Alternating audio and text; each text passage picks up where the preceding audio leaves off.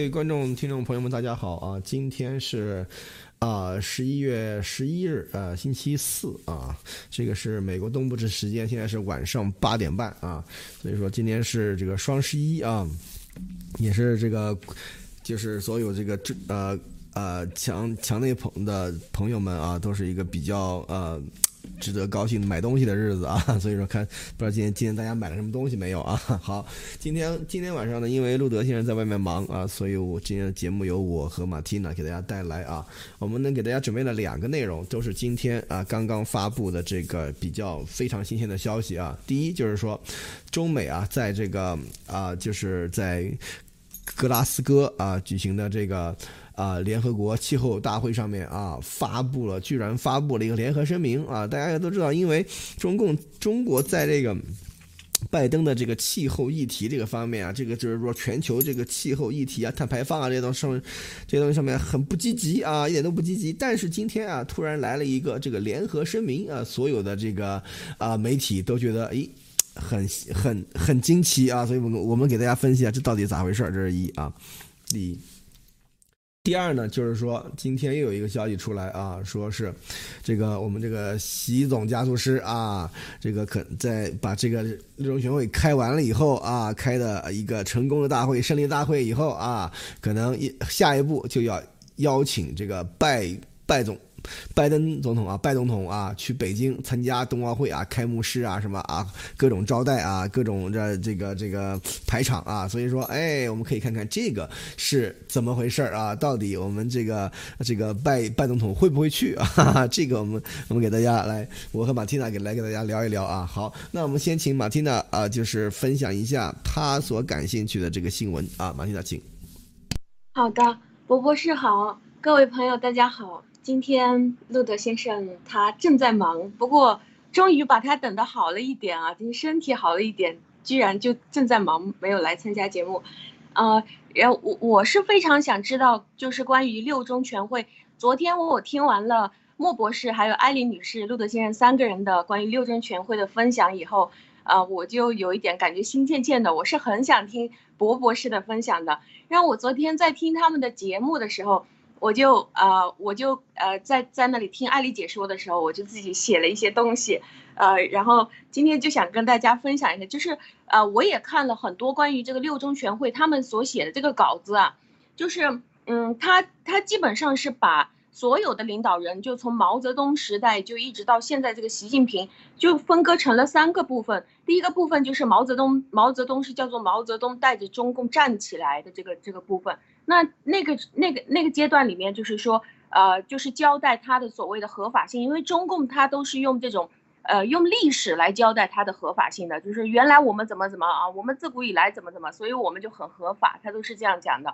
所以他毛泽东他是从那个什么民主主义开始，然后到社会主义革命，呃，就是从民主过渡到社会主义，然后就建设起来，就说的啊，中国人站起来了。但是在这个时期。啊，毛泽东的这个这个时期里面，他写了九百多个字，啊，那这个毛泽东的时期里面，其实呃，就是在邓小平的那个修改历史的时候，他已经呃把这个三七开里面都写了，就是呃关于毛泽东的土改啊、肃反啊、三反五反这些什么反右、大跃进、大饥荒，还有他的文革这些事情，肯定都是属于他的在历史上面所做的这些败笔嘛。但是现在好像这些东西就消失掉了。因为习好像只是需要在毛泽东思想是给他一个合法性的这种感觉，但是在之后的这个三家，就是呃邓小平啊，还有江家，还有胡家，他虽然都提到了，但字数是真的很少，就是三家加起来差不多跟着毛泽东一样多，就是这样一个数量，三百多、两百多、一百多，就是这种感觉。然后邓小平的这个时代，他强调的就是就是叫做邓江湖这个时代嘛，呃这个江湖时代他。他好像讲的都是一种过渡期的感觉，因为毛是思想，然后到了最后习的时候，他是确立了一个地位，他也是最厉害的思想。然后在这个邓小平的理论，这个是三个代表啦，什么科学发展了，他最主要强调的就是富起来。那在这个过程当中，其实就是这些家族，中共的这些家族，在没有了毛泽东之后，他们就在分别赚钱，什么腐败割地啊，然后卖资源啊。去炒房地产啊，然后这些家族就暴富起来了。然后在这个过程当中，还有六四屠杀，还有迫害法法轮功啊，什么就是一系列非常严重的人权迫害，在这个中间是它作为一个过渡，然后到了最后的一块习的这块的时候，就是有一千九百多字，可以说是超过了其他的所有人加起来的字数。那这个习近平思想就是呃新时代的特色的什么社会主义的思想，然后他强调的是强起来。我这里对强起来的。呃，理解就是看他习近平他做的办法是什么，就是他把之前富起来的那一波人，现在还活着的，啊，或者是没活着的那个，就是家里面的小孩儿什么的，把富起来的这几家全部都给收割了，这个是不是他对内强起来的办法？然后他对外呢，就是从上台的时候可以看到他好像没出过国那个样子，就非常喜欢周游世界啊，到处都去啊，跟着那些非常有钱的国家，然后就去跟人家交朋友啊。然后看到这些很穷的这些可以呃被他拉来当小弟的，他就去撒币，然后去跟人家弄那个什么“一带一路”，然后混到现在就好像已经混完，就是他其实之前在党内也是这个样子的，混到最后没朋友嘛，所以别人就觉得他很安全。然后他现在也在国际上也是这样，混的不合群了，没有办法融入，所以呢，他现在就是在国外，他撒币的那些小弟到处都是烂尾工程，然后他放了毒躲起来了，他。对，呃，对于其他的这些就是真正正在开会的有钱的好的这些国家呢，好像现在是大家没有办法谈判了，啊，然后，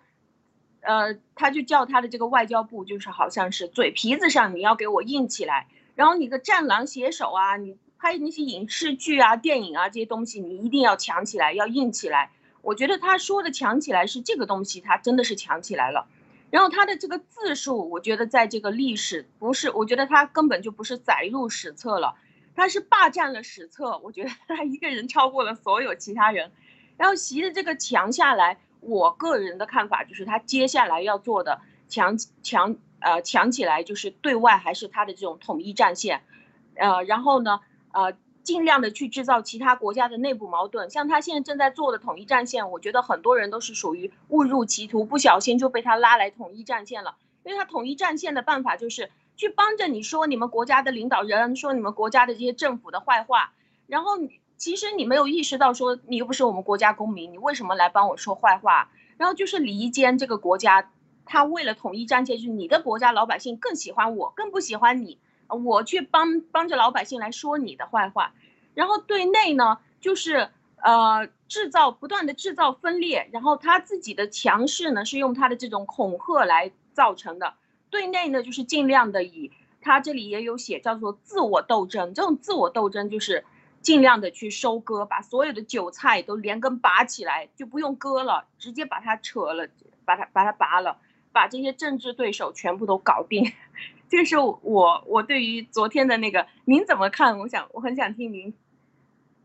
哦，我觉得这个马提娜这个分析的是是是是对的啊，有道理的。就是说，习他现在他真的是把所有的这个权力掌握在掌握在自己的手里，就是说他真的是就是说在很在权斗方面啊，从我们就说权斗啊，权斗方面啊，这是基本上是啊，就是啊，就是大权在握啊。但是呢，大家也可以知道这一次。啊，他在这这个啊，那个宣言里面，对吧？他肯定是要彰显毛的位置，是吧？这个是肯定的啊。然后呢，他要彰显他自己的位置，是吧？在自己脸上贴金，对吧？干这种无耻的事情，是吧？就是他这个叫习的位置，这两个篇幅肯定最大。然后呢，这个邓江湖啊，这个篇幅偏小，对吧？偏短。但是这里面也有一点，大家要看到，就是他不，他完全不能够抹杀邓。啊，江和湖的历史地位啊，就是说这些东这些邓和江和湖还是得啊供着，还是得提到，还是得正面积极的影响啊。所以说这个里面，我觉得习应该是没有达到他预先想的目的啊。我觉得他最想就是把这个邓啊，从从邓开始啊，江啊湖什么全部全部踹到一边去啊，就他啊毛毛毛后面就是习啊。所以说这个才是他真正想要，但是好像做不成啊。这个也是第一点。第二点就是说。他那个什么站起来，什么富起来，什么强起来，这点啊，让人感觉到我我我们以前都说这个贾总家族师不读书啊，总家族师这个不学无术，对吧？但是我到现在来看，我是越来越觉得啊，他是跟这个这个这个这个这个历史啊，还是还是起码是知道几个人的啊。我就觉得他这个人的历史就特别特别在刻意模仿谁呢？啊，我们汉武帝啊，是吧？对吧？当年对吧？我们当时这个东。西汉开国的时候，对吧？刘邦是吧？汉汉朝人民站起来了，对吧？刘邦开国了以后，然后对吧？文景之治，对吧？大家都知道是吧？汉文帝、汉景帝啊，文景之治啊，对吧？西汉人民强起来了啊，不是富起来了，是吧？然后好，到了武帝上台，好有钱了，作开开始作啊，对吧？然后好啊，东东征西讨，匈奴啊，什么这些东西到处打，是吧？霍呃霍去病啊，卫青啊，什么到处发啊，什么？非犯强汉者，虽远必诛，对吧？很牛嘛。是吧？那时候啊，然后呢？你看这个这个这个汉武帝对吧？这个媳妇儿找的也是是是吧？当时对吧？啊，著名表演艺术家对吧？对吧？对吧？所以说啊，所以说嗯。卫子夫是吧？所以说这个里面我们这个总家族师啊，也是著找的著名表演艺术家是吧？所以说这个里面大家要知道他的这个刻意模仿的这个这个动作很很很那个很强啊，就是说这个意思很强啊。所以说这个里面大家要看到，所以说我是从一开始就觉得习总家族师他是觉得你看啊，这个这个毛毛主席让我们站起来了，对吧？然后这个整个过程中间，那么死了多少人？到底有没有像当时的这个这个啊？汉高祖，然后到文帝、景帝时候的这种这个休养生息啊，这些东西都没有啊，反正一直折腾，死多少人不管。然后到了好好歹到了这个邓江湖时代，大家可以喘口气儿，对吧？可以这个这个稍稍的缓一缓，是吧？稍稍稍稍赚赚点钱，哎，好了，咱们富起来了，咱们强起来了啊！强起来了以后就要去开始去去到处折腾啊。但是当时大家要知道，当时汉朝的这个实力真的是非常非常强的啊，就是说世界上可以说是唯一的超级大国那种感觉啊。但是现在的这个时候，你。中共的实力在国际上怎么样？大家都知道啊，所以说这个里面是说可以说那个习习总这种啊，就是说有一种就是画虎不成反类犬的这种感觉啊。但是大家要知道，从历史上面读的话，尤其是你看西汉历史过了这个啊，就是武帝以后，对吧？昭宣元成啊，然后就就是王莽了，是吧？所以说这个里面就是从他以后就基本上是属于下坡路了啊。如果没有光武中兴的话，这个汉朝两两百年结束啊。所以说这个里面。大家要知道，中国它这个专制统治的历史啊，都是一个套路啊。大家可以看到啊，对吧？我们以前历史上最佳这个文那个啊，非常非常啊引以为豪的是吧？汉对吧？西汉对吧？那我们刚才已经基本捋了一下了是吧？然后呢，对吧？大唐也是最牛的时候是吧？当时对吧？这个啊。高祖李渊，对吧？啊，是吧？唐朝人民站起来了，是吧？然后到贞观之治，对吧？唐朝人民富富起来了，是吧？然后就开始啊，这么说？呃，李旦啊，武则天啊，什么可以瞎折腾？然后到了那个这个呃开元天宝啊，然后来个内乱，然后彻底完蛋啊！所以说，这个大家都可可以看到，中共它的这个这个，它就是跟着这个中国历史上的这些王朝的这个兴起啊，几乎是差不多的这样的一个套路啊。所所以说，大家可以看到，习他。现在说这，他其实他这个说啊，中国人民站起来了，中国人民富起来了，中国人民强起来了。下面一步啊，就是说，站起来、富起来、强起来，基本上就是中国历史的中国历史的王朝的套路的前三板斧啊。过了这三板斧以后就没戏了啊。所以说，基本上大家可以看到 就是这个套路啊。所以说，我觉得习刻意的模仿汉武帝，基本上就是这样的一个意思。他以后基本上中共就是算是。走进历史垃圾堆了，所以说我们说他是总加速师，这也是啊，也是也是属于属于实至名归啊。所以我们拭目以待。中国的历史这个东西，就是说你可以看到非常多的这个相似的、这个重复的、这个循环的地方，因为它的这种专制体制，因为它的这种这个这个这个这个啊定于一尊的这样的这种搞法的话，它必然导致在这个里面转圈圈啊。所以中国两三千年里面就一直在转圈圈啊。所以说这个里面我们看咱们又转了一圈啊，只不过你置身事外的想是很就觉得。很有意思的一件事情啊。但是你要是身在这个之中的话，那真真的是生不如死啊。所以说，你要当着人在贞观之治啊，是吧？在文景之治的时候，对吧？那那个时候老百姓还是还是很很开心的吧，对吧？这休养生息，对吧？然后老老百姓这个国民经济发展也很厉害。但是，一来一个像武帝这样的啊，一来一个像这个这个呃唐玄宗这样的啊，立刻完蛋啊。所以说，这个就是真正的这个中国文化的这个悲哀啊，就是他没有这种可以持续性的这种发展。如果比方说啊，我们这贞观之治，我们克隆个大概三四十个贞观之治，一个一个来，是吧？那这样的话，中国早就牛逼了，是吧？但是问题是。中共国的它的这种民族的这种这个习惯，它的文化习惯，这个习惯的这个力量其实是非常非常大的。大家一定要知道，真正的这个人，每一个人都有习惯，就是说你很很多人，我们的这些朋友都知道。你养成的这个习惯啊，是很难改的，尤其是你小时候养成的一些习惯。我到现在都有一些我小时候养成的习惯改不掉啊。就是说，但是整个一个民族，尤其像中国中国民族、中华民族这样延续了几千年的这种民族的话，他的这种习惯更是非常非常强啊。所以说，这个里面要真的是要痛下决心，才能够真正的把以前这种这个转圈圈的这种这个毛病给改掉。所以说，我们在外面看是觉得啊，怎么你看又转了一圈是吧？所以说，你看站起来。富起来，强起来，后面点点点，大家 就可以知道啊。因为大家去读历史的话啊，已经有好几个朝代啊，站起来，富起来，强起来，嗝屁啊，知道吧？所以说这个里面大家看可以看到，基本上又是一样的这个套路啊。这是我的一点看法啊。阿玛提娜，嗯，是的，我非常认同。就是呃，就是因为它一直都是属于这种人治，就是集权制嘛。就是它是它和民主制度比起来的话，它是非常非常呃。非常非常奇怪的一种结构，就是当你一个家族或者是几个家族去夺权，就可以控制整个国家的所有老百姓和资源。而中国人都已经习惯了这种被控制，就等着哎，那今天是谁上台呀？要说你有选票，你去选吧。那如果是一定要走这个形式的话，好，我继续投一个。但是我对谁谁是谁我不感兴趣啊，我就看谁好看，我就投给他。我觉得很有可能，那就是嗯，在我我觉得在看他。所写的这个就重新改写完了这个历史的时候，就包括看他之前写的这些历史的时候，都可以很明确的可以看得出来。虽然他在这个言辞上用了很多关于中国啊，或者是关于老百姓啊这种东西，但是其实他呃可以，你可以看得到这个历史，他只是写了中共这几家人的故事，就是中共这几个人他们站起来了，这帮土匪站起来了，然后这帮土匪又富起来了。到最后就是最后来了一个这个心狠手辣的，就把前面富起来的都给收割了。他说我强起来了，我现在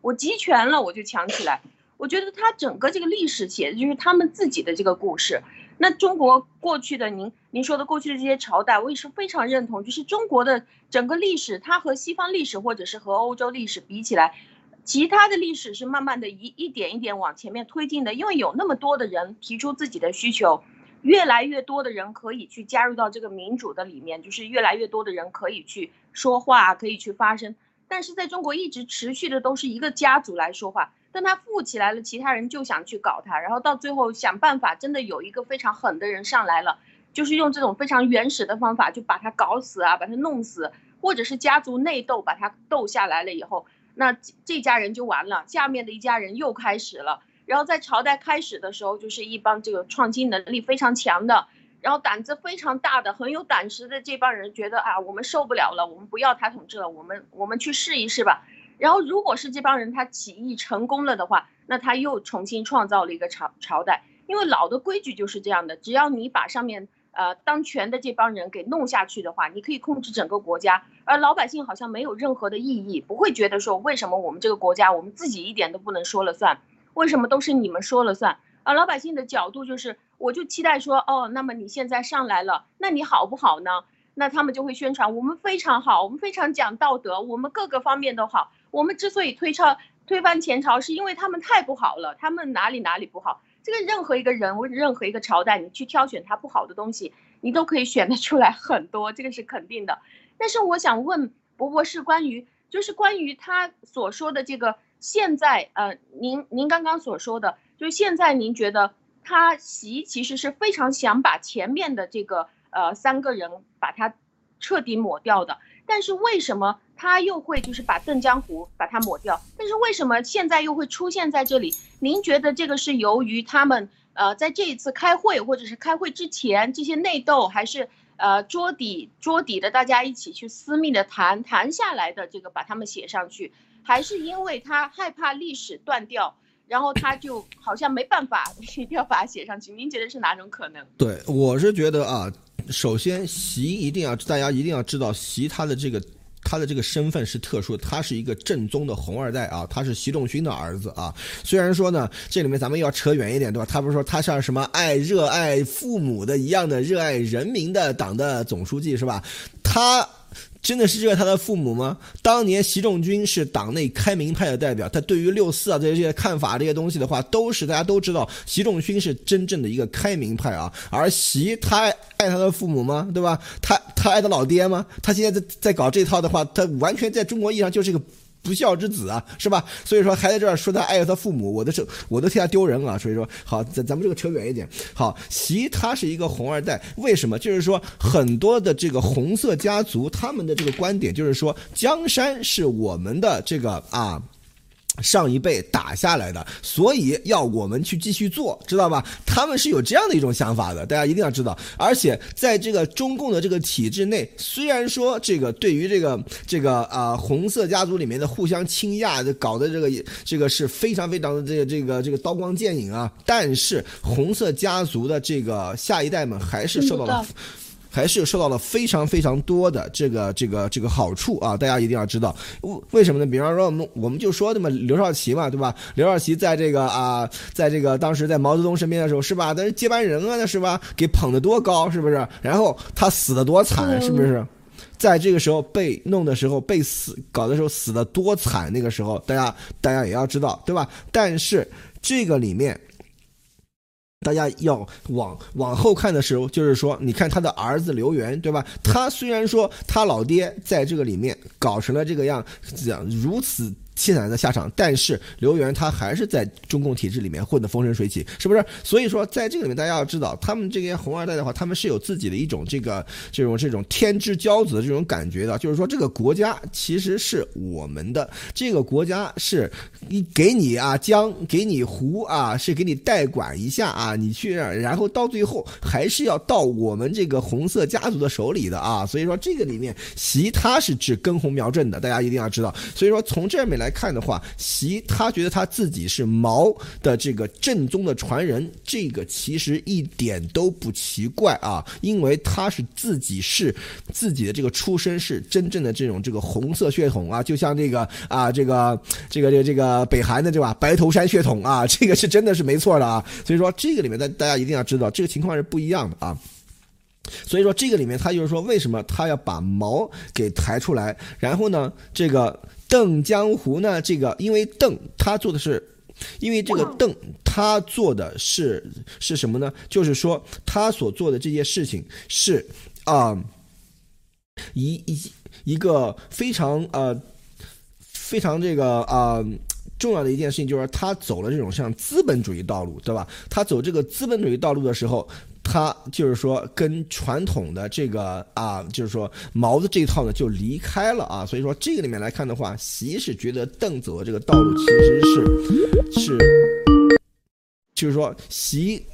走的这个啊，这个道路，在这个啊，就是邓走的道路，在习来看啊，其实是是啊，离经叛道的，是走偏了的啊。所以说，这个时候他要为什么要把这个邓和江和湖都放在里面？这个是肯定是要放的。为什么呢？他不可能完全否认历史啊，但是他把这个毛放在这个非常非常重要的这样的一个位置啊，就是说他。才是毛的真正的接班人，他才是毛的这个衣钵的传人啊！所以说这个上面来说，其实是非常非常的危险。为什么？就是说整个中国有可能会陷入到毛的那种这种狂热崇拜和毛的那种那个。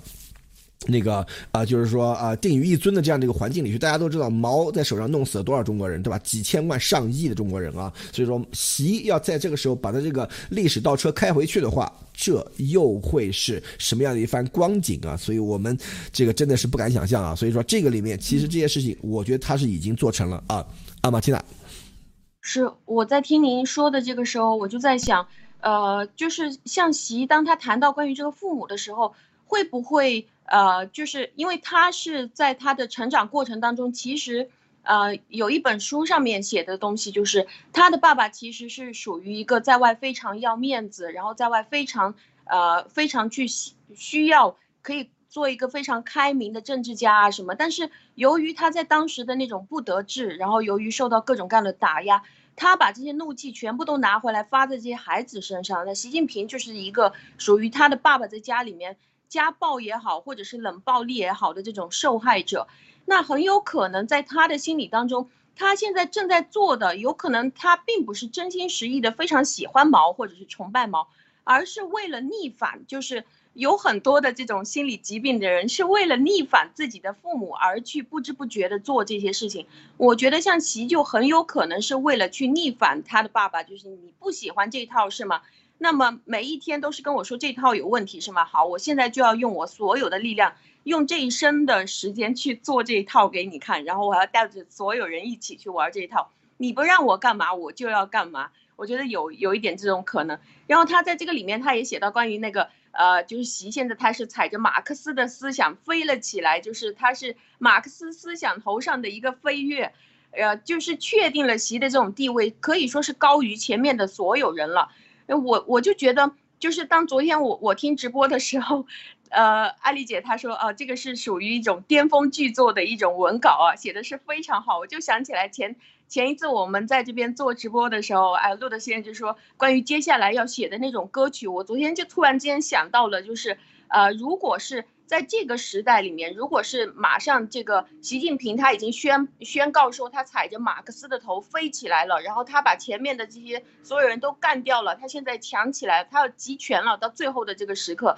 那您可以去参考关于那个。呃，就是德国党卫军纳粹的那个党卫军战歌，就是那种歌，就是属于会让大家，呃，有一种不知道为什么的那种呃原因，就是特别想要英勇就义的那种冲动就就会来了。然后您可以把关于习他现在想的这些什么要飞得更高啊，还什么还要再当五百年啊，或者是要放毒把全球都关起来啊，把这些东西都写出来。但是我就觉得您最好就是用匿名去写，因为。我们都知道这个朝代马上就要结束了，但是如果您现在做这样的一个歌出来的话，应该是会在国际上肯定会火的。我觉得，因为大家现在都是非常想要看到，就是它这种飞起来了以后会会是什么样的一个情况。然后，嗯，我我也会非常期待接下来的新的这个歌，就是我我想看一看，这毛时代出现了很多这种奇怪的歌，那么现在看一看习的时代，谁又会做这样的一些？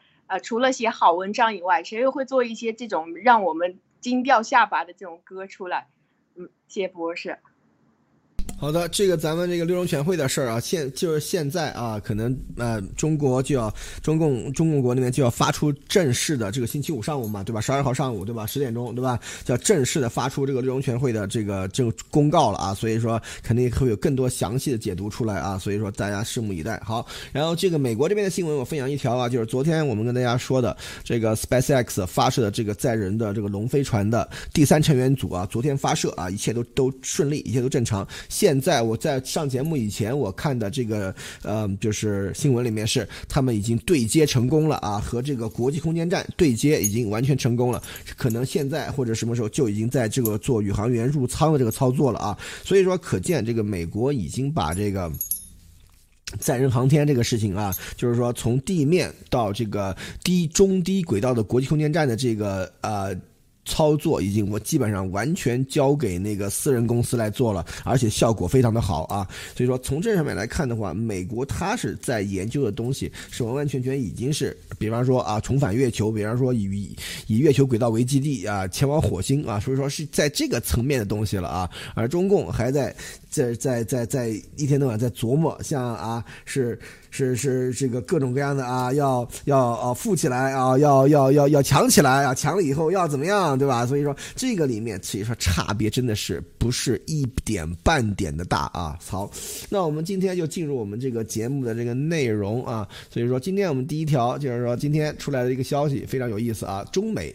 出人意料的发布联合声明，促进气候合作啊，就是说在格拉斯哥的这个。啊，二零呃第二十六届这个联合国气候峰会上面啊，然后中国呢和美国同意在未来十年加强气候合作，然后发表了一个声明啊，然后呢双方将回顾其共同努力的坚定承诺啊，以实现啊二零一五年巴黎协定中规定的一点五摄氏度的目标啊，然后缩小现实与目标的巨大差异啊，所以这些这些东西对吧？这样子然后底下解释了一下这为什么是一点五度啊这些东西啊，所以讲了这些。东西讲了半天啊，然后欧盟和联合国认为此举令人鼓舞，是重要的一步啊。这些东西呢，然后活动人士和政治家谨慎欢迎这部分出乎意料的中美声明啊。所以说，然后这一点就是说今天这个新闻啊，然后我们看这个环球啊，有一个有一个这个啊，这个汪汪文斌啊，我们的汪汪胜四啊，我们汪胜四啊又来了啊，他说这个啊这次啊是在四月的这个。基础上啊，进一步啊，进一步的这个啊，是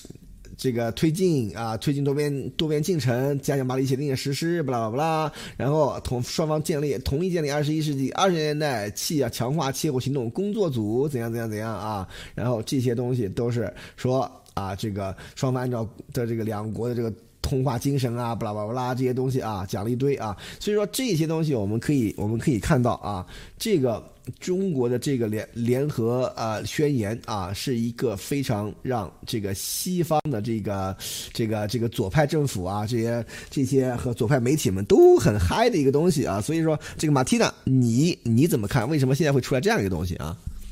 是的，我也是这么看，因为我觉得呃，这个是不是习在这一次？呃，不是，据说他想要在这一次跟着拜登通话的通话的时候，把他邀请来参加北京冬奥会嘛？现在全球都在抵制，呃，然后这个工会也在抵制啊，说的啊，这个没有人权的地方怎么能办奥运会？我觉得他是不是为了去呃讨好，或者是让对方心里面有一点舒服？因为他之前的情况是根本就没有去参加这个气候会，而且实际的情况也可以表现出来，就是。它中共完全就跟着这个气候，它只是跟着这个空气污染或者是气候呃气候变化的这种呃更更加灾难化或者是更加严重化有关，但是关于要如何去保护的这个东西，好像它它是束手无策的，什么事情都做不到，因为它的排放也是最大的，它的开采现在也是正在扩大当中的。但是他是不是就嗅到了拜登政府，就是左派政府现在非常想做的这件事情啊？就是用这种政府的，或者是用政治的这种方式，用大家政治家坐在一起去谈一谈关于气候该怎么办。就像这个法国的这个呃总统回去了以后，第一件事儿就说啊，我们现在要保护气候了，我们现在呢就要开始投一大投一大堆钱进去，然后开始去弄这个核电站了，就是为了保护气候。就其实这次气候会议，呃，我个人的看法，它对它它是属于一个比较偏向政治的这种决策啊，就是用政治来主导世界啊，或者是用政治，呃，或是是用这种行政手段来干预这个关于气候的这个问题。气候它是一个噱头，这是我个人的看法。那么我觉得可能习的他他的这个政府选来选去，有什么能够让对方？呃，有一点开心呢，因为前前几天的时间刚好说到说啊，我我们其实并不想跟你，呃，不是想跟你明面上去玩冷战啊或者什么，我们现在也不是针对你，我们是想做自己的国际秩序而已。那我觉得他可能是想要像川普时代，就是跟川普总统签了很多各种各样签完了以后无效的一些协议一样，去跟着。呃，左派的政府就是特别去讨讨好他，然后来跟他签一些这个类型的东西。但是我相信，由于这里已经写到关于谨慎欢迎啊，就其他的地方都知道，你签了很可能会没有用，而且就是在你这个任期签的，你这个任期的所有承诺都是无效的。呃，我我觉得这个事情不一定，我觉得它是个讨好，它不一定能够做得到讨好。您您怎么看？那首先啊，这个大家一定要知道，这个国际的政治的这个搞法啊，这个国际政治的搞法呢，因为为什么这个气候这个会议啊，联合国气候大会已经完全跟科学没没多大关系了啊，这完全是一种这个这个这个政治秀啊，搞一个小孩儿来在那动，对吧？搞一个什么东西，搞一些这个人在那里抗议，搞一些这些东西，其实这些东西已经我已经就是说离科学已经很远了，这是一个政治秀。好，好，我们既然知道是。知道这是一个政治秀的话，那大家就可以，呃，想一想我前两天讲的这个中美之间的关系，美国拿中国像什么呢？像钓鱼是吧？就是说啊，你钓上来以后要松一松啊，紧一紧，再松一松，再紧。你要老松的话，鱼跑了是吧？你要一直紧一直紧的话，那个线会断，鱼还是跑了是吧？所以说你钓鱼的时候，大家要都知道，尤其是大鱼上钩的时候，你就要松一松啊，让让它游一会儿，然后再紧一紧，然后再松一松，让它游一会儿，然后再紧，紧把它给累死，知道吧？这个东西就是。中美之间在干的这种事情啊，是一模一样的。我们上次说的是这个美国在拿中国钓鱼啊，现在是反过来一样的事儿啊。中国在拿美国钓鱼啊，就是说气候这个事儿是拜登的一个软肋啊。为什么左派政府？我们我们知道的几件事情就是说。左派政府为什么他是一个呃呃，我们叫他这这种这个伪善的，就是说他喜欢搞一些非常非常正义、非常非常这个怎么说呢？这个啊，听着很很很高大上、很义正词严啊，保护地球啊，保护人类啊，保护环境啊这些东西。但是其实他行的就是大政府之实啊，就要用这些去控制人民，去控制老百姓，去控制各方面，尤其是控制全世界啊。所以说这个里面他。所做的东西，为什么我们最恨中共这点就是他装逼，对吧？我们最恨他妈的美国的这个和世界西方的左派的这点，就是左派政府和包括这些左派的人士一点，就是他的伪善啊！就是说，这些人每一个人都是坐着什么喷气飞机啊，坐着私人飞机什么去开这个会的，但是一天到晚就是说啊要减排啊要怎么样，所以说这些人呢是的的确确的伪善啊！就是说这是最可恶的一点，所以说这个里面大家可以看到。就是中共现在在拿着这个气候的议题啊，来钓美国的鱼啊，一会儿松一会儿紧，对吧？这个呢就是松啊，让你游泳，然后一会儿紧，然后这个又不干了，是吧？所以说这个里面大家一定要看到，中国政府是非常清楚的抓到了西方的这个政要，尤其是你看欧洲几乎全是这种左派左派政府嘛，对吧？然后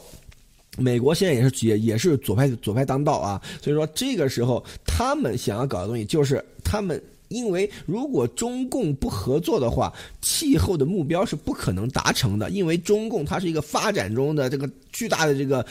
中低端制造业，非常非常，呃，占这个国民经济的比例非常非常大的这样的一种这种这种这个这个制造业大国，对吧？它就就算要养活它的十几亿人的话，它的这个。呃，耗费就会都会大吓死人啊！就是说这个碳排放这些东西，所以说离开中国的话，它这个碳排放的这些这些所谓的目标啊，是绝对达不到的。所以说在这个方面，就等于是把这个西方这些这个政要啊、政要和这些西方的这个啊政府的这个春袋啊，抓在这个习总手里了啊，随时捏一捏，对吧？松一松，紧一紧，是吧？所以说这个里面就可以看出，中国现在在玩一样的东西，这是一个大国。博弈啊，你来一招，我来一招啊，这样的互相都在钓鱼啊，所以说这个大家一定要看得很清楚，这个其实跟科学没有一毛钱的关系。中美他发布这个气候声明合作的话，拜登是可以拿它当一个很好的一个政绩啊，尤其是西方的所有的这个参加这个二二十六届届联合国气候大会的这些西方政要们啊，都是可以拿它当做是一个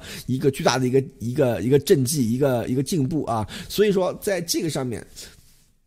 所有人都有好处，而且怎么说呢？中共也没有什么损失嘛，也就是啊。签个声明啊，许个诺嘛，是吧？中共许的诺还少吗？是吧？是吧？中英联合声明，那么白纸黑字都可以不认账，这个东西不就答应一下吗？这玩意儿太简单了，是吧？所以说这个东西一点成本都没有，而且还让西方啊，这个啊，这个啊，被自己能把西方给牵在自己的鼻子里面，鼻子牵着鼻子让牵着西方的鼻子走，这种事情何乐而不为啊？所以说这个里面大家一定要看到他这个里面是怎么玩的啊，马鸡蛋。是的，非常非常赞同。就是，呃，就我也我也是在看，就是这个左派的政府。当然，我是一直都非常避免的去抨击某一个党派啊，或者是哪个国家的某一个党派、某一个个人，因为我就很害怕掉进中共的这个统一战线的这个坑里面去，因为它本身这个坑就是说，请你去帮忙去骂其他国家的政府，但是我不是那个国家的公民啊。如果我每一天把所有精力都是集中去骂别人的政府了，去离间别人的政府和老百姓，把别人的那个政府说成是，呃，就狗血喷头的骂，把人家说成是狗屎那那个样子的话。其实是在帮助中共，因为中共他会适时的出来说，你看还是我好，还是我们这里强大，他统一战线就是这么搞的。但是其实我个人，我对于这个左派，他最近一直上台以来。就是像您说的，关于这个气候会议，然后也关于就是像他要搞这个疫苗强制令啊，要搞什么大型的基础建呃基础设施建设，这个是真的，他想在当权的整个过程当中，就是尽量的去搜集他能够用的这个资源，然后尽量用更大更大的噱头，或者是更加道德的。更对人类美好有用的这些噱头，来完成他自己想要不断的去扩大他的权力范围，或者是去拿到更多的资金，可以让他去采用的这种这个动作是非常明显的。然后，但是我我们可以从另一个角度去看，就是在他们开完了这个，有很多人是已经参加了这个会议。那在印度，我觉得就很好玩啊。印度的这个总理他就说，呃，我们可以配合啊，但是你们说的那个二零三零年的那个计划，我们完不成。我们算了一下，大概我们二零七零年的时候可以完成。所以在当时这个新闻出来的时候，大家说啊，怎么印度是这个样子？然后你也可以看到，像澳洲的总理这样的，当他回去了以后，他跑去开会了。开完了会以后，他他回来了，第一件事情就是呼吁说，放弃以政治主导的气候变化的这种目标。他说，我觉得在二零三零年把全球的这个甲烷排放，呃。把这个排放量从现在二零二零年这个基础上面一下子就降百分之三十下来，大家定一个共同的政治目标，这个事情澳洲不参加。他说，那因为我们的这个国家，我们的行业现在是我们经历了这种经济不景气，因为我们现在经历的这个疫情啊，在疫情当中，那我们本来就是农业发展的一个大国，我们本来也是有资源啊，有农业。如果是说我以政府的这个角色跑去制裁这些。呃，我我们下面的这些老百姓就说啊，做做这个行业的不能做了，做那个工厂的不能做了。他说，我觉得没有没有我的这个国家任何一个国民应该为应该为了这个气候变化，为了大家去谈这个气候变化大会而去买单或者是受到惩罚，这个不是他的错。那澳洲他是更希望可以放弃这种政治手段。去主导气候变化，放弃这种什么集中力量办大事，大家一起谈个合同来办大事，而是他需要的是用市场经济去做主导，由这些私人企业家还有由消费者去主导这个思想。因为如果是全人类现在都已经非常明确的知道了。他们所定出来的，或者是他们所商讨的这个东西，就是真的。现在气候变暖了，对我们每一个人都是会有很大影响的。那么接下来这些企业家，他们就会开发出来更环保的东西，或者是更利于呃这个气候维持在现状，或者是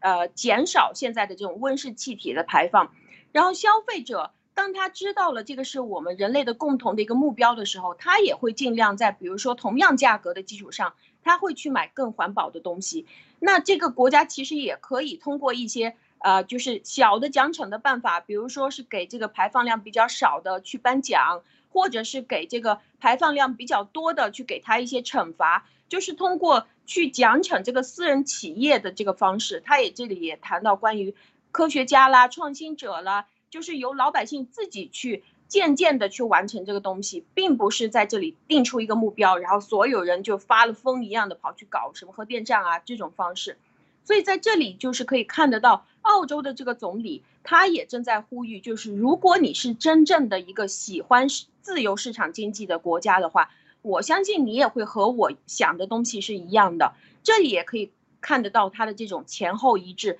因为他因为澳洲他针对这个中共的这种。卖煤炭的这个问题，它其实也是这样做的，就是遵循这个市场经济的规律。市场经济的规律就是，你所需要澳洲的这些东西都是你刚需的，这个并不是说一些奢侈品或者是什么。煤炭是你刚需的能源，然后澳洲的牛肉啊，或者是澳洲的所所给出来的这些实际的这些食品这些东西，都是属于你每一年固定你所需要的，是你真正的刚需的东西。那么如果是说习近平像他这种小学生，他觉得啊。我是我是大王，我叫一声你们不准进了，那就那就没办法了，不能再进进货了的话，这个国家的需求它真的没有了吗？突然之间就停止了吗？肯定不会的。所以这个就可以看到，当澳洲遵循市场规律的时候，他做出这个事情的时候，他就会发现，他说好，那我们就是我就是不想跟你合作，那你就会看到习近平的政府真正经历的东西，就是他的海关在这件事情当中本来是他。跟着澳洲这边去签合同，啊，就是大家的海关在这边相互去呃做贸易，他在中间有可能还可以捞到一些油水啊，海关这边还可以收税啊或者什么的。但是他现在当他禁止了以后，他的海关就完全没有办法去把控这个东西了。那当大量的人从四面八方把这个东西走私进中国的这个过程当中，你就会发现这个东西。进的更多了，澳洲这边就卖的更好了。对，走私这个事情其实很搞笑的一件事情啊。是啊，所以他走私的话，如果是走私的这个商家足够多，他的渠道足够多的时候，它也会形成一个非常好的这个市场竞争环境，就它的价格反而还还会比这个海关正常进口还会更低，因为它没有关税了嘛。然后其实为什么我觉得为什么欧洲会想要去学澳洲呢？因为就是看它。就是完全走市场经济的规律，那欧洲也可以这样做啊！你们要你们要来买我们的东西吗？可以啊，我们这里正常可以出口给你啊，你就把钱交给我就行了。然后你你那边我就不管了，你怎么把它送到哪里去那是你的事儿。反正我我这个也可以减少了跟着中共的那些红色家族去搞什么高谈阔论啊，你知道吗？你先铺货给我。过十年我再给你钱，或者我再跟你签其他合同，那就没有必要跟中国政府玩了嘛，直接就是商人和商人之间的贸易。我觉得这样只要是渐渐的做下去的话，他的这个政府就会被架空。在接下来，您怎么看？对，因为这个是大家要知道，这个中共干这种事情，他是稳赚不赔的啊。为什么？就是说，首先第一就是他签了这个东西，他可以。他可以根本就不认，对吧？然后呢，搞个假不假释，搞一个这个叫什么呃指标什么这些东西，然后呢进行这个，然后呢如果指标达不到的话，再再再找个理由就是了。这是一。第二就是说，如果当时真是被人家刀架在脖子上，一定要啊减排，一定要一定要达标，或者是呃怎么样的话，那。正常啊，这个老百姓只要不饿死的话就可以啊。这个这个这个电厂一关，全部解决是吧？所以说这些东西，中共是有它的这个这个这个体制优势在这里的。而且这一次这个啊防疫啊抗疫，让这个什么这个健康码什么这些东西的话，在全国的这个推行啊，又让中共钳制老百姓的这个手腕啊又高了一层啊。所以说现在基本上是说中共钳制老百姓已经是完全不是一个问题了啊。所以说中共去。去去去做这样这些承诺什么这些东西的话，完全没成本啊！他可以去啊搞，也可以不搞，他可以跟你玩，也可以不跟你玩啊！所以说这一点才是真正这个中共厉害的地方，就是说他完全无底线，知道吧？就是说对内他也无底线，对外他也没啥底线啊！所以说这些东西只是一个空头支票，完完全全就是一个宣言啊！但是这就是能让左西方的这个这个左派政治家这和这个和这个左派媒体嗨嗨个好几天啊！所以说这个也是可以看。那这个。这个西方的这个呃这个啊，就是政治和这个媒体已经已经就是到了一种一一种什么程度啊？就是说他们对于这个中共的这个呃认识还是完全处于这种这个弱智的这样的这个水平啊。所以说这个大家可以看到，还有一点就是说，我想讲一下我自己的观点，对于这个对于这个这个气候啊什么这些东西的观点啊，就是我个人观点啊，就是说首先人的这个活动是影响气候的，这个是第一，这个是有。有数据支持的啊，就是人类活动是影响气候。为什么？就是说人类大量使用化石能源，化石能源它是这样，它是说像煤对吧，像这个石油这些东西，它都是以前对吧，几百万年前就是的那种那个远古时代的这个啊呃木头啊，或者是这个这个生物体的这个沉积啊，对吧，变成了这个碳碳的这个。这的这个啊沉积，而那个时候的碳它就已经在这个地地表里了。但是这个时候你是把几百万年以前的碳给释放到大大气中间去的啊，所以说这就是为什么这个这个人类的活动的确是影响气候的这一，但是它没有到这个西方的这些所有的这些这个这个这些这个宣传的这个这个恐怖程度啊，如果。不在二零三零年已经达到一点五度的话，后面就不可设想，地球就要毁灭或者怎么样，地球就是人类就要完蛋或者怎么样，这个是绝对不可能的啊！是这是。那个往再往后，就是已经完全离开了这种科学的范畴，完全是属于一种对于这个啊，就是大政府想要控制这个左派想要控制这个民众，达到他的大政府掌控一切的这种目的。就讲白了啊，就是说中共的那种把人完全网格化是左派的这种终极目标啊，就是说就是说晚上的这个这个这这个美梦都都会是想那种这个情况啊，但是他们没有办法没有办法拿得到。为什么西方是有民主的，西方是有保守保守？有力量的啊，所以说这点这点上面来看的话，为什么我们说西方它现在是一个关键的战场来说的话，就是说这这个这种观念就是保守主义和这个激进的这种自由主义之间的这种观念的这种冲突，它的确是能够看清楚非常非常多的关于人的这种对于世界的认知，以及人作为一种这个群体动物之间的这种这个互动的这样的一种很多的这个这个因素在这个的里面啊，所以说。这个里面再再往下走的话，我是觉得人在就在最近二三十年里面、三四十年里面就能够找到可以完全替代这个石油能源，就是说化，就是说啊，呃，就是呃化石能源的这样的这个燃料啊。所以说最近呃就两三个星期以前啊，麻麻省理工的这个啊托卡马克就是的那个核聚变啊，又已经达到了一个突破啊。所以说这个里面。像这种核聚变啊，这样的这种这个清洁能源的这种这个使用的话，立刻可以解决现在所有的这些这个啊这个所谓的这个环保问题啊。所以说这个里面就是说环保为什么现在在非常非常强烈的推这个环保这个东西，就是因为就是因为真正的科学家他们也知道，人类再过二三十年，对于化石能源就不会产。不会有任何依赖了啊！到那个时候，人类的这个行为啊，比方说啊，碳排放啊，造成这个啊环境啊什么这样的，这就会立刻成为一个伪命题啊！所以说这个时候，就是说这个梗儿啊，这个梗儿只能再往后用个二三十年而已啊！所以说这个里面大家知道，这个梗其实是有时效性的啊！真正的这个科学的这个发展啊，正在慢慢的让人类已经摆脱摆脱这个对于这个化石燃料的这样的这个依赖啊！所以说这个已经是基本上可以看到一个。呃，端倪的这样的一个一个一个情况了啊，所以说我是觉得，人类行为在过去一百年里面的确是影响了这个地球的这个这个气候啊，但是人类在这个对于新技术的这种开发的话，它能够把这个问题给完完好的解决掉，而现在的这个左派在疯狂的推行这样的这个理念，这样的这个吓唬这个不明真相的这个。不明真相的老百姓，那完全是一种政治上的操作啊！所以说，这是我的观点啊。马奇娜，你怎么想？嗯，也就是说，就是刚刚我听完您说的这个意思，就是说，其实在这个二三十年当中，如呃，现在左派或者说现在他们就是呃想要搞大政府，或者是想要以这个大噱头来扩大政府的这这这些政治家，他们现在在做的是站在原来的旧的这种能源基础上，就是。在关于碳的这种使用，就是碳它是供应整个全人类的所有现在我们所需要的，或者是绝大部分我们所需要的这些呃这些呃这些这些东西都是需要使用这个碳这种能源。但是科学家也在开发一些新的能源。如果是说科学家更快的开发出来这些能源，就把原来的使用碳去烧煤的这个东西替代掉的时候，它的这个命题就变成伪命题了。我们就不需要通过。说呃，我们关停一些厂啊，或者是关停一些呃，现在正正需要的一些企业，就是为了去减少这个碳排放。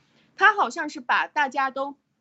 卡在了一个死局里，就是你要么就用，然后你越用你就死的越快；要么你就不用，然后不用的方法就是以政府来为呃政策为主导。这个是他现在所给的一个，好像把所有人卡在死局里面。但是其实跳出这个局，还会有一个更加全新的办法。就是使用一个完全不一样的新的能源，但是可以确定的是，这个新的能源一定是不能掌控在政府的手里面，因为一旦是权力被集中了以后，就会出现很大的问题。但是在这里是否就可以看得出来，在不同的制度当中，当现在我们可以看得到。呃，不管是民主政府，呃，民主的国家，很多的这些政府，他们正在尝试一起去扩大他们的权利，去搞更加集权的一些事情，在他们当任的时候，一起商量开大会，然后也同时我们也可以看得到，在中共国的这个情况，它是极端的集权的这个过程，而且是小学生来带领，所以你就是非常直白的可以看得出来，他怎么样去搞集权的。那在这个不同的制度里面，或者是民主程度不一样的这个城呃这个这个国家里面，当去搞。集权的时候，你可以看到不同的反应，所以我觉得在这个过程当中，我们也可以看得到有反对党的重要性是有有多重要，而且当它发生了以后，这个媒体可以去反复的去怼他，或者是当他开会的其他的国家可以想办法去开完了会以后想一想，觉得不行，我不要参加，这样的事情也可以发生，就是这种完全不一样的声音可以发出来是有多么重要。所以我们也可以想到，在我们的国家，任何人或者是任何的反对党都没有的情况下，媒体也不能发声的情况下，也没有其他国家来给他不同意见的时候，我们就可以看到现在这种最严重的情况。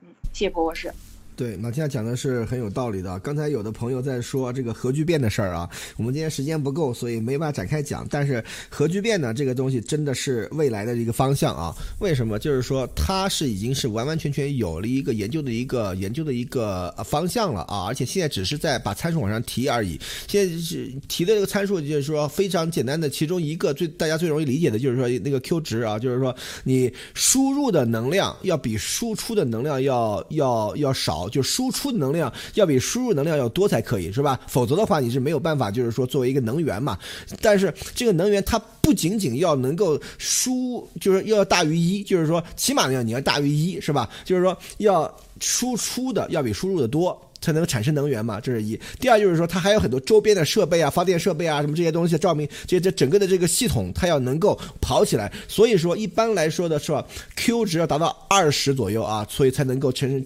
真真正的这个就是实用化啊，但是这个现在这个这个数值啊，正在慢慢的这个提高之中啊。欧洲和美国在这个方面都在继续前进。MIT 现在已经有了一个计划，就是说在二十。年以内，三十年内达到做出达 Q 是值能达到十五到二十的这样的这样的一个系统啊，所以说这个里面中国也是很厉害的啊，就是中中国的这中科院也是很厉害，因为他当时拿到了这个前苏联的这个托卡马克的这个整套的东西啊，这个东西我也是了解一点啊，所以说这个方面将是后面呃这个科技竞争的一个非常前沿的一个东西啊，因为这是真正的洁净能源，因为它它使用的这个燃料就是氢同位素，而且是没。有污染啊，所以说，大还有大家就说这个核聚变这个东西很很神啊，这个东西啊靠谱吗？大家要知道啊，我们天天看太阳啊，我们我们所接受过的任何一点能源都来自太阳，太阳就是核聚变啊，就是说它是一直在进行核聚变啊，所以说这个里面大家可以知道，只要人类能够掌握核聚变的话，基本上这个能源的问题可以完全迎刃而解啊，所以说这个我们以后有时间的话再给大家就是说嗯详细的这个聊，但是今天就是说没有很多时间了，我们进入下一个话题啊。啊，这个这第二话题比较好玩啊，我们可以看一下啊。这个今天一个英文新闻，CNBC 啊也说了啊，哎又高兴了，你看这个。习总将会这个邀请这个拜登啊参加冬奥会啊，习呃 is expected 就是说即将啊习呃 to 邀请 invite Biden to the Beijing Winter Olympics sources say 据悉啊，所以说这个里面我觉得啊邀请肯定会邀请的，但是拜登会不会去啊？这这是个事儿啊，所以说现在我们就可以我很想和马丁娜讨论一下这个习的这个放出来的放出来的这个这个信息到底是啥意思啊？马蒂娜，我觉得他他会不会是就用这个气候的这个协议，呃，去跟着？因为他们这一次两个人要谈话的时候，并不是以这种正式的，就是呃，美国总统跟着中国的这个神，啊，大家一起就官面上见面的这种，他们是搞了个委员会，以委员会的这种非正式的办法，两个人去见面。好像意思就是两个人可以私底下可以谈一些什么东西，可以公布也可以不公布，然后具体要透露哪一些东西，到时候再说。我觉得是这种。那习，我觉得以他的小学文化这种来看的话，会不会是他就以就就很想以前面的一个，就是当他理解了呃前面的这个嗯环球时报的这种解读，就说啊现在好像拜登政府想要跟我们服软了，呃他现在好像已经已经想又又来跟我们合作了，那。啊，习就马上放出了橄榄枝，就是说啊，这个气候问题嘛，我们答应，我们都跟你一起玩，你说叫什么签就签。但是，但是拜登他也是一个也是一个政治高手啊，他也是一个深就是城府非常深的一个人。那他在这里就是现在先透露出来，对外透露出来说他想要邀请拜登过来。如果拜登真的跑来参加他这个东西的话，我觉得肯定会被肯定会被骂的狗血喷头。而就是在现在这种他的人权情况是最严重的这种情况下，我觉得这种交易是完全就不可能对等的。就是你你去参加他他所组织的这个气候大会啊啊，你去跟他一起签合同，和他呃抵抗着整个世界的对他的这种压力，跑来这个最没有人权的地方来参加奥运会，只要是他过来跟着席站台的话，我觉得这个就这个就是。特别特别大的问题了，接下来他中期选举啊，或者是下一次，他肯定就完蛋了。您您怎么看？啊，首先啊，这是套儿啊，大家也知道，这又是一个政治 政治交锋啊。你看，习说，你看我在这个气候上面都给你卖了个面子了，冬奥会你要你要来拉兄弟一把，对吧？来给兄弟站个台，对吧？挺挺我一下，是吧？你看这两个新闻前后脚是刚出来，然后昨天是什么新闻？习将要和这个拜登下礼拜要 要在这个网上网上会面，是吧？所以说这到时候习肯定会啊主动邀请的拜登来参加冬奥会吗？这个时候拜登他接受的也不是，他不接受也不是。知道吧？你你不接受的话，你看，你看，我都给你这么大面子了，对吧？我都让这个气候上面我跟你合作了，你都你都你都不能帮我一下吗？是吧？那好，气候气候合作，咱们告吹，是吧？那习如果拜登拜登接受呢？那就是大家一定要知道，我们以前一直在说，这次冬奥会是一个跟一个人权什么这些东西非常相关的啊，有有因为这个。欧，呃，有有欧洲很多人权组织和这个，就是对于新疆维吾尔人的这个啊，这个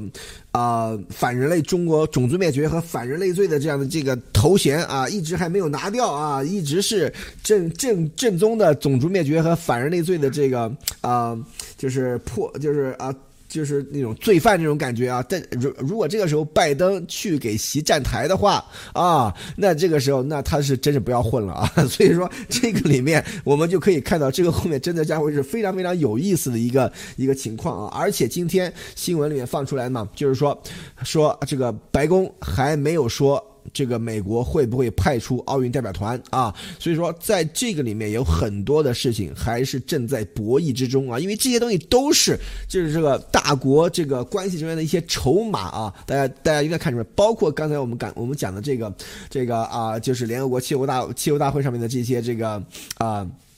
公开的这种这个联合表态啊，所以说习是肯定会邀请拜登的，因为大家知道，因为拜登是这个西方世界的老大嘛，就是说他毕竟是美国是一个大国，是说拜登只要说啊我去的话，那其他很多国家可能也都会来啊，但是这个里面。非常非常大的变数，为什么？就是说，习就像这个气候是拜登的软肋一样，冬奥是习的软肋啊！大家一定要知道，冬奥是绝对是习的最软的一个软肋。为什么？大家要知道，当年对吧？这个江泽民搞定了这个这个北京冬奥、北京奥运会，对吧？然后当年胡锦涛零八年的时候，哎，这个每个每个这个领导人都走的红地毯，哎呀，这个这个这个习的这个啊，这个呃胡锦涛的这个啊地位，当时已经是到了。这个顶峰啊，这要知道，这完完全全是一种万国来朝的感觉啊，这个太牛了，是吧？所以说，习就想要，哎，也搞一个万国来朝，对吧？这样才能够真正的啊，把自己的这个地位啊，让自己的这种虚荣心得到满足。但是他这个操作啊，一一一堆骚操作，把中国的外交搞成这样啊。所以说，现在我们就看这个拜登啊，会不会去接这个招啊？嗯，好啊，马蒂娜，你觉得你怎么认为啊？是的，我也认为，对于中共来说，呃，就是在他们的己任上面啊，关于这个体育的外交这种方式，就是比较比较隐晦的，不是正面的，直接跟你就是在官面上跟你谈啊，跟你谈一些合同啊，或者直接在这个正式的场合跟你把这个交易做成这种事情，对于对于中共，就从最初的乒乓外交，呃，然后到达了后来这个北京的奥运会。其实就是当大家都来参加的意思，呃，当大家都来参加你这个举办的奥运会的时候，意思就是你和我们都是一样的，我们大家都是属于同类的国家，然后我们大家就是呃热爱运动的人都在一起玩。那这个事情对于对于习近平来说也是非常非常重要，就是在现在整个国际都在非常孤立他，而且是以美国为首正在孤立他的这个时候。美国也是为了呃可以去做这个呃可以保护自己的呃保护周中共周边的这些美国的盟国，而且可以保护自己的关于这个民主制度，还有维护现在的这个国际的秩序啊。当然，他具体的做法，他是以想要扩大政府的这种做法。这个这个只是他的做法而已，但是他现在整个这个方向是为了要去抵抗中共的这种对外侵蚀，或者是他对外扩张他的这种独裁权利。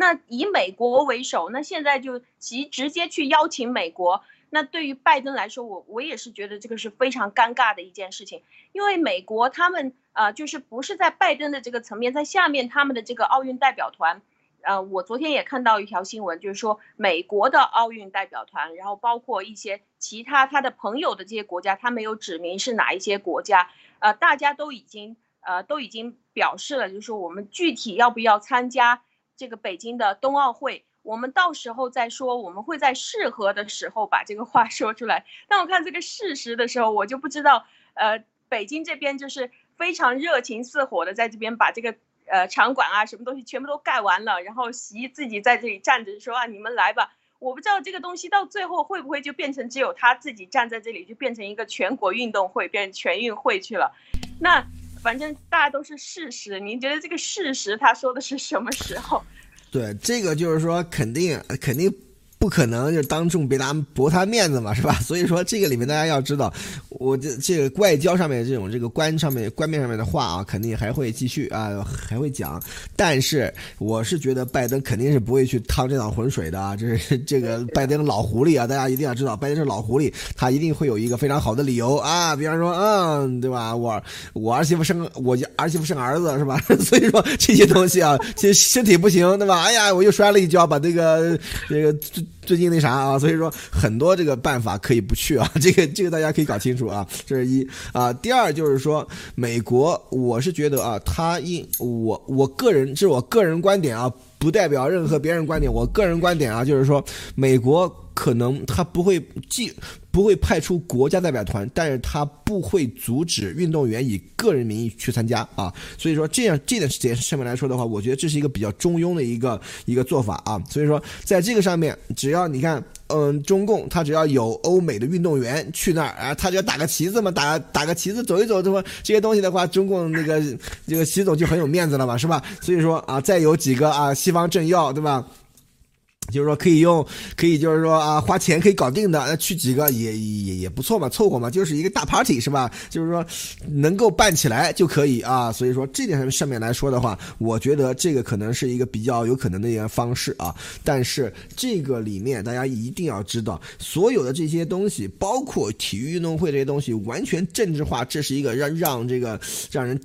非常非常这个愤怒的这样的一个一个啊情况啊，但是怎么说呢？现在这现在这个世界就是这个样子，所以我们在这里啊，在这里节目里面巴拉巴拉巴拉巴拉半天，主要就是想跟大家想说讲说啊，我们的这个想法是怎么样的？对于这个这个很多东西，我我们的看法是怎么样的？跟大家商讨，然后有有有能有一个跟大家一个交流的样交流的这样的一个机会啊。好，马蒂娜，请你最后分享一下。嗯，好，我觉得这件事情就是。这个又是一个很好玩的一个一个开端，就现在所有的人都在虎视眈眈的呃等着，就是一个呢，就是接下来这六中全会啊，他会继续怎么样去放出来更多的信息，然后大家继续可以去解析，或者是去对于现在自己的这个揣测或者自己的猜测，呃，怎么样去印证现在的自己的猜测。然后另外的一个方面呢，就是大家都非常呃眼睛就。就都在盯着这个拜登啊，他接下来要跟着习两个人去见面，而且习又提出来了那么奇怪的一个东西，就是 就是将了他一军。那我现在已经签下来气候协议了，那么你要不要来参加我的奥运会呀？那这种事情，我觉得媒体现在也就是在这个眼睛瞪大了，正在盯着，只要是拜登说出来一个字，或者是有一个表情被透露出来的话。肯定媒体就炸锅了，各个角度去解析啊，各个角度去揣测啊，从这个角度怎么看，那个角度怎么看？我觉得接下来当他们两个十五号呃就是视频会议之后，这个东西应该就会变成一个非常大的一个炸锅的东西。嗯，对。对，而且你看拜登自己不去，他可以派别人去嘛，是吧？这个这个办法多的是啊，所以说这个这个不急啊，是吧？所以说这个里面里面大家一定要知道，这个里面玩法太多了啊。拜登这个老狐狸啊，我们要对他有信心啊。那好，我们今天我们今天这个节目就到此结束啊，嗯，感谢大家的收看收听啊，咱们下次再见，希望大家能够点赞分享。